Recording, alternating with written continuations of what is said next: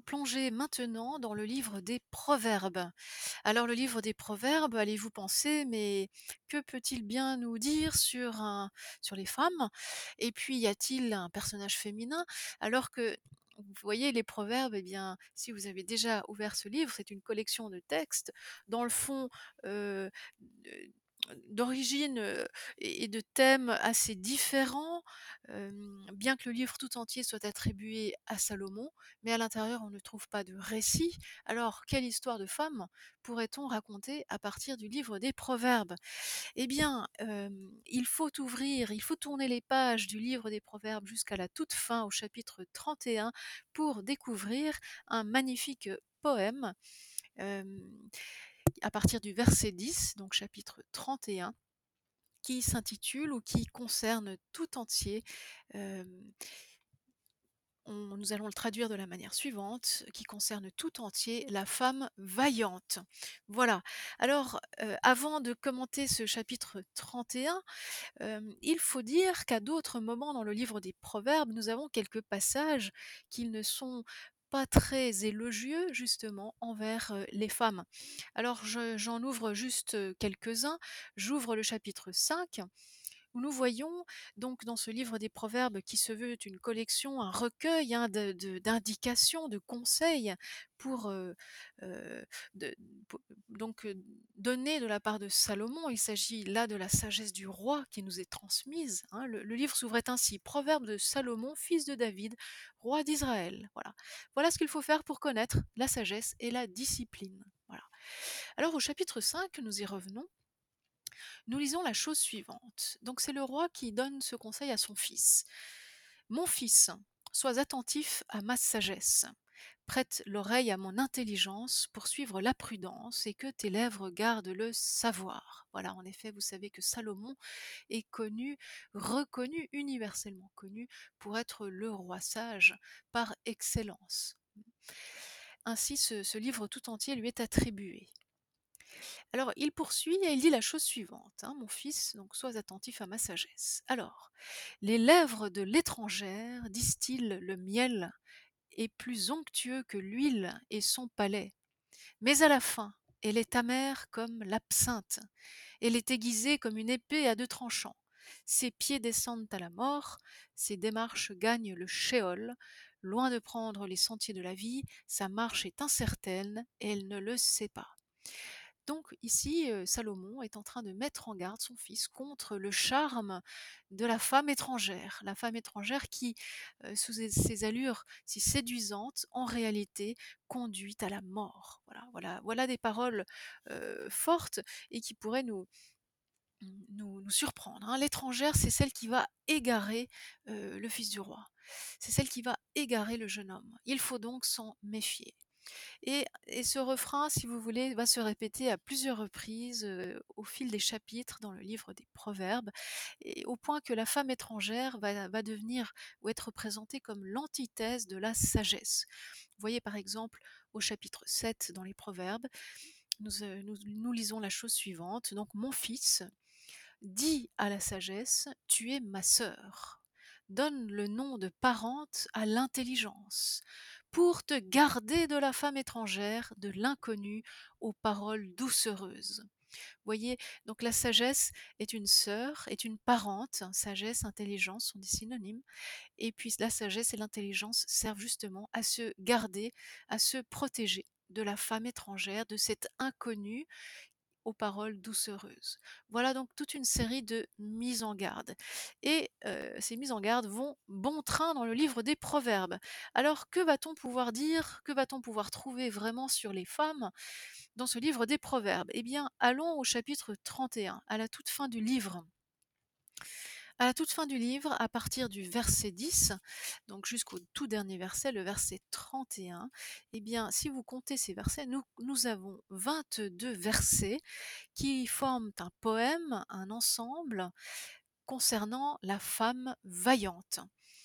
Alors, si vous avez une Bible qui est un peu détaillée, euh, qui est plus qu'un format de poche, et vous allez vous rendre compte que dans la marge, on vous a indiqué euh, Comme quoi chaque verset, chacun de ces 22 versets, eh bien, correspond à une lettre de l'alphabet hébraïque. En effet, l'alphabet hébraïque contient 22 lettres.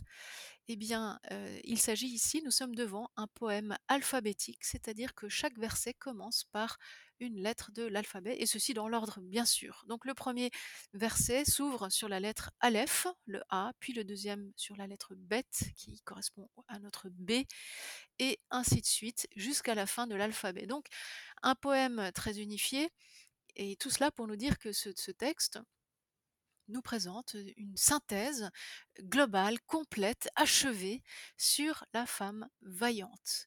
Voilà. Il y a d'autres textes, heu, dans le dans l'Ancien Testament qu'ils sont structurés de cette manière-là, de manière alphabétique. Je pense, heu, notamment au psaume 119, un très long psaume. Hem, ce n'est pas chaque verset qui est alphabétique, mais chaque, mais chaque chaque chaque paragraphe, hein, voilà et on en trouve beaucoup. Voilà, c'est une très belle manière donc de donner une vision globale, une synthèse sur un thème. Ici, le thème en question est celui de la femme. Alors cette fois, non pas la femme étrangère, parce qu'elle a été bien critiquée, heu, dans les premiers chapitres, heu, du livre des Proverbes, mais ici la femme vaillante. Alors qui est-elle cette femme vaillante? Nous allons, hem, lire, ce texte et et le commenter au fur et à mesure de sa lecture. Une femme vaillante, qui la trouvera? Elle a bien plus de prix que les perles. En elle se confie le cœur de son mari, il ne manque pas d'en tirer profit. Elle fait son bonheur et non son malheur tous les jours de sa vie. Voilà l'introduction de ce poème. Il s'agit des 3 premiers heu, versets, donc les 3 premières lettres de l'alphabet, Aleph, Bet et Guimel. Voilà, donc il s'agit on nous met devant le nous ouvre, si vous voulez, ce tableau. Voilà, cette femme vaillante, cette Eshet Chayil, qui la trouvera? Alors ce qui est très sympathique, c'est que dans certaines bibles, vous voyez, moi j'ai sous les yeux la Bible de Jérusalem. Eh bien, le titre de ce poème, heu, n'est pas du tout, heu, celui que j'ai employé à l'instant, celui de la femme vaillante, mais il est celui de la parfaite maîtresse de maison. La parfaite maîtresse de maison. Voilà comment, est intitulé ce passage. Vous savez que les titres et sous-titres, qui figurent dans nos bibles sont de l'éditeur et ne sont pas d'origine, bien sûr. Donc ce titre a été ajouté, hein, par l'éditeur. Or ce titre ne rend absolument pas, le contenu du poème comme nous allons le voir. D'abord, maîtresse de maison, nous allons voir qu'elle a beaucoup plus qu'une maîtresse de maison, cette, cette femme. Et plutôt que de dire parfaite femme, n'est-ce pas? Parfaite maîtresse de maison, eh bien, il faut rendre le terme le terme hébraïque qui est Chayil. Chayil, ça veut dire la femme forte, la femme vaillante, la femme puissante même, on pourrait dire. La femme vaillante me semblait être la la meilleure traduction. Donc, c'est pas une maîtresse femme qui la trouvera, comme nous dit la la BJ, je critique un peu la BJ, hein. Mais la femme vaillante, qui la trouvera? La femme de valeur, si vous voulez, qui la trouvera? Où la trouvera-t-on? Voilà. C'est très intéressant parce que vous voyez, d'abord, il est rare que cet adjectif heu, soit employé pour une femme. En général, dans l'immense majorité des cas, il est employé pour décrire un homme et dans l'immense majorité de des cas où le terme est employé, eh bien, il désigne un homme qui est un guerrier, donc un homme fort, un homme vaillant, un homme puissant un homme de puissance, voyez? Un homme qui se fait respecter. Alors la traduction ici de la parfaite maîtresse de maison m'est totalement inappropriée, laissez-moi, le répéter. Donc cette femme vaillante, qui la trouvera? Elle a plus de prix que les perles. Vous voyez ici, on est vraiment dans l'éloge et elle fait elle a toute la confiance de son mari et son mari s'en enrichit, hein, en tire profit. Heu, il y trouve sa plénitude. Elle fait son bonheur et non son malheur, voyez? Par opposition à cette, femme étrangère dont nous parlions tout à l'heure, qui conduit à la mort, heu, l'homme qu'elle séduit, voilà. Je poursuis la lecture. Elle cherche laine et lin, elle travaille d'une main allègre. Elle est pareille à des vaisseaux marchands, de loin elle amène ses vivres. Il fait encore nuit qu'elle se lève, distribuant à sa maison la pitance et distribuant des ordres à ses servantes. j'ai lu, voyez, les 3 versets suivants. Les 3 versets suivants nous parlent d'une femme pleinement active qui travaille. Elle travaille la laine et le lin. Elle le cherche laine et lin. Elle travaille d'une main joyeuse. Et elle est même comparée, vous voyez, c'est le verset 14, à des, vaisseaux marchands, c'est-à-dire des navires qui transportent les biens, des navires qui, font du commerce. Voilà. De loin, elle amène ses vivres. C'est étonnant comme image, c'est magnifique même. Donc une, femme, voyez, qui, remue ciel et terre ou la mer, hein, puisque elle est comparée à des navires. Voilà. Et donc elle nourrit les siens. et petit fait intéressant, elle donne des ordres à ses servantes. Vous voyez donc une femme d'autorité, une femme réellement une femme puissante, une femme. ici, il s'agit d'une femme de condition, hein, qui a des servantes et qui exerce son autorité donc sur le personnel de sa maison. Voilà. Mais voilà, nous allons maintenant franchir les frontières de la maison. Tout cela pour dire que, voilà, comme je, le mentionnais à l'instant, elle a peu d'une maîtresse de maison. Voilà. À partir du verset 16. A-t-elle en vue un champ? Elle l'acquiert. Elle produit, du produit de ses mains, elle plante une vigne. Alors là, vous voyez, on est devant euh, la description d'une femme qui est une businesswoman. Elle achète des champs, elle acquiert un champ, des terres, quoi. C'est, pas, elle reste pas enfermée chez elle à faire la vaisselle. Euh, c'est ça qui est très étonnant dans, ce texte, c'est que cette femme a une initiative qui déborde les frontières de, chez elle. Voilà. Elle plante une vigne, voilà, une vigne, euh, elle fait du vin, quoi. C'est, un champ, une vigne, elle, elle ceint vigoureusement ses reins, elle déploie la force de ses bras. Elle sait que ses affaires vont bien, de la nuit sa lampe ne s'éteint. Voilà. Euh, elle a des affaires, elle a son business, quoi. Et vous voyez, c'est un business qui euh, qui, qui n'est pas peu important, au contraire. Voilà. Elle met sa main à la quenouille et ses doigts prennent le fuseau. On revient ici sur l'image donc du tissage. Nous parlions hein, au verset 13 de, laine et de lin qu'elle part chercher. Eh bien voilà, elle est capable aussi de tisser elle-même de ses mains. Et alors ses mains ne servent pas seulement, voyez, à, planter la vigne et à tisser. hein. Elle étend les mains vers le pauvre. Elle tend les bras vers les malheureux. C'est le verset 20. Donc elle a le souci euh, du petit, le souci du faible. C'est extraordinaire. C'est vraiment la femme vaillante. On peut comprendre peut-être euh, pourquoi on a intitulé ce passage La femme parfaite. Voilà. Elle ne redoute pas la neige pour sa maison, car toute sa maisonnée porte double vêtement. C'est étonnant, vous voyez, parce que dans le contexte d'Israël, eh bien la neige, alors la neige, tombe parfois, elle tombe parfois à Jérusalem. euh, Les pèlerins qui sont allés à Noël ou en hiver euh, euh, en Terre Sainte ont peut-être fait cette expérience douloureuse, certes, parce que le pays n'est pas très équipé pour le froid, mais c'est surtout dans le nord du pays au pied du mont Hermon que, tombe la neige, hein, que la neige est visible sur les hautes cimes de l'Hermon qui culmine à 3000 mètres, le mont Hermon qui fait la frontière donc avec le Liban. Voilà, donc elle ne redoute pas la neige. Vous voyez, on est bien dans le contexte, euh, dans le contexte de la géographie d'Israël. Voilà. Elle se fait des couvertures de lin et de pourpre et son vêtement. Donc son vêtement est fin. hein. Même si elle se fait des couvertures, elle n'est pas, euh, elle n'est pas habillée par un sac. hein. Et puis le, texte poursuit. Aux portes de la ville, son mari est connu. Il siège parmi les anciens du pays. Voilà, cette femme vaillante, eh bien, elle a un mari qui est honorable. C'est le figurez, enfin, remarquez que c'est d'ailleurs euh, euh, le deuxième et unique commentaire à propos de son mari. Vraiment, l'objet ici n'est pas tant son mari. hein.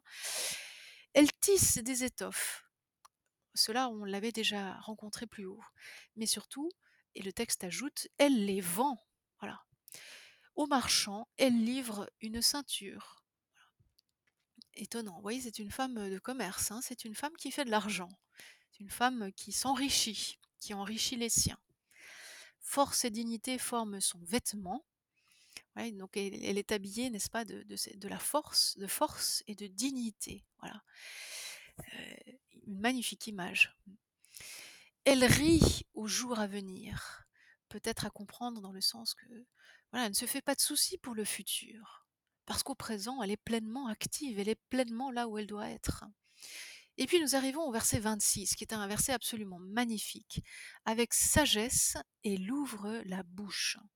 Sur sa langue, une Torah de bon- bonté, une loi de bonté, une doctrine de, bon- de bonté.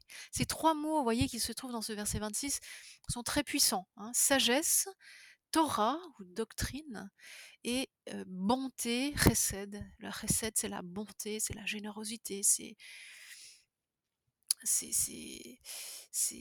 le don sans mesure. Voilà.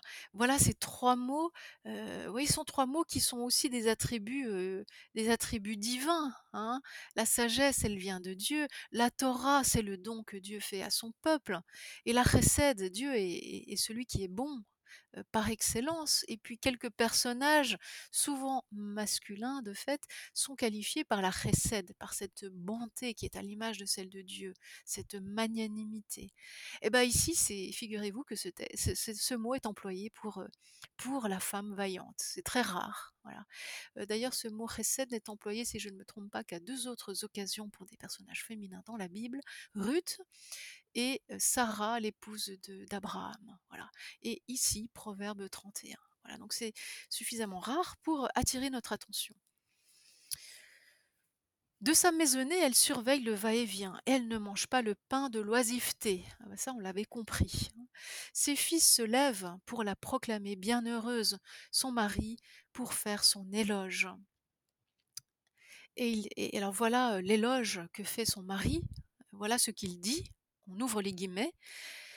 Nombre de femmes ont accompli des exploits, mais toi, tu les surpasses toutes. Alors c'est intéressant parce que, heu, alors, vous voyez, on on va comparer cette femme de Proverbe 31 à toutes les autres femmes.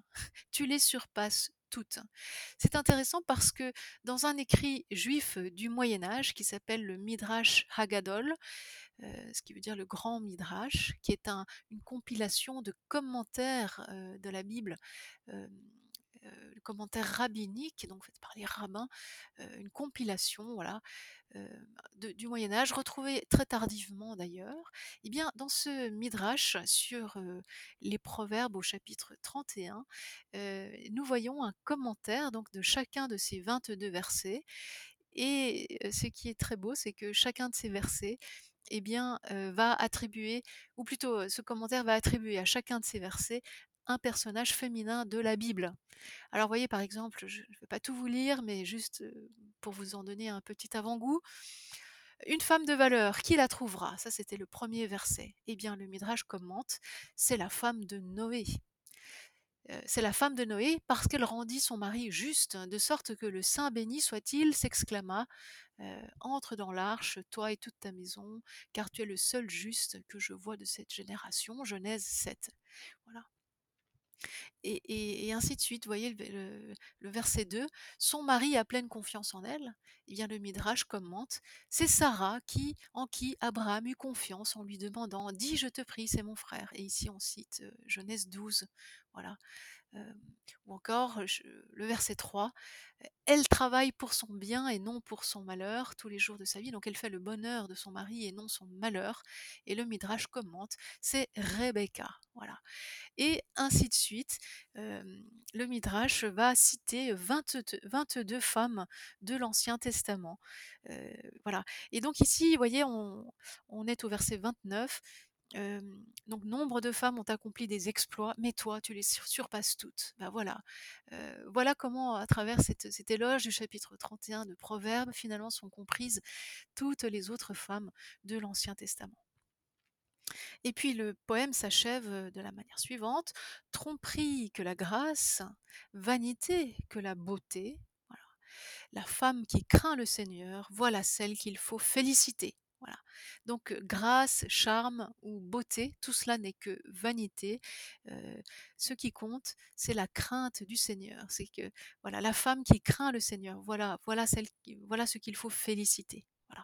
Accordez-lui une part du produit de ses mains et qu'aux portes ses œuvres fassent son éloge.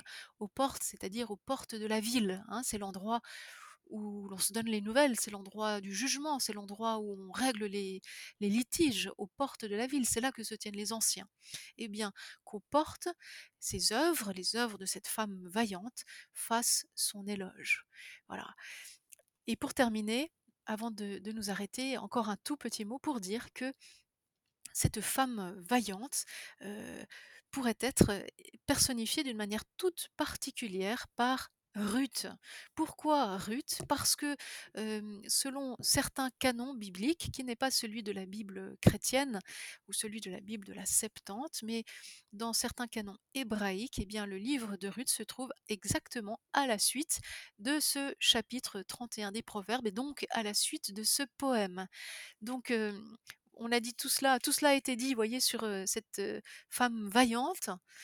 Eh bien, qui est cette femme vaillante? Eh bien, maintenant s'ouvre son récit. Il s'agit, de Ruth et effectivement, Ruth au chapitre 3, on va nous Bose va dire à Ruth dans la fameuse nuit de leur rencontre, vraiment: «Tu es cette femme pleine de chesed, pleine de bonté». Et il va aussi, un peu plus loin, la reconnaître comme la femme Jaïl, la femme vaillante. Voilà. Donc, voilà tout ce que nous nous pourrions dire encore beaucoup de choses sur ce ce cet éloge de la femme vaillante. En tous les cas, il y a ici de quoi inspirer, notre méditation et aussi de quoi, peut-être changer notre vision, sur, certains textes bibliques qui pourraient nous faire croire, que la Bible est misogyne. Eh bien, vous voyez qu'ici on a, une femme sous toutes les facettes, possibles qui nous est donnée à à cont à contempler. Une femme pleinement active, heu, proactive, heu, une femme, heu, à l'initiative, une femme, une femme qui est patron, hein. Voilà, une femme dont finalement les hommes ont tout à envier. Voilà ce que nous pouvons dire pour conclure sur ce chapitre 31 du livre des Proverbes.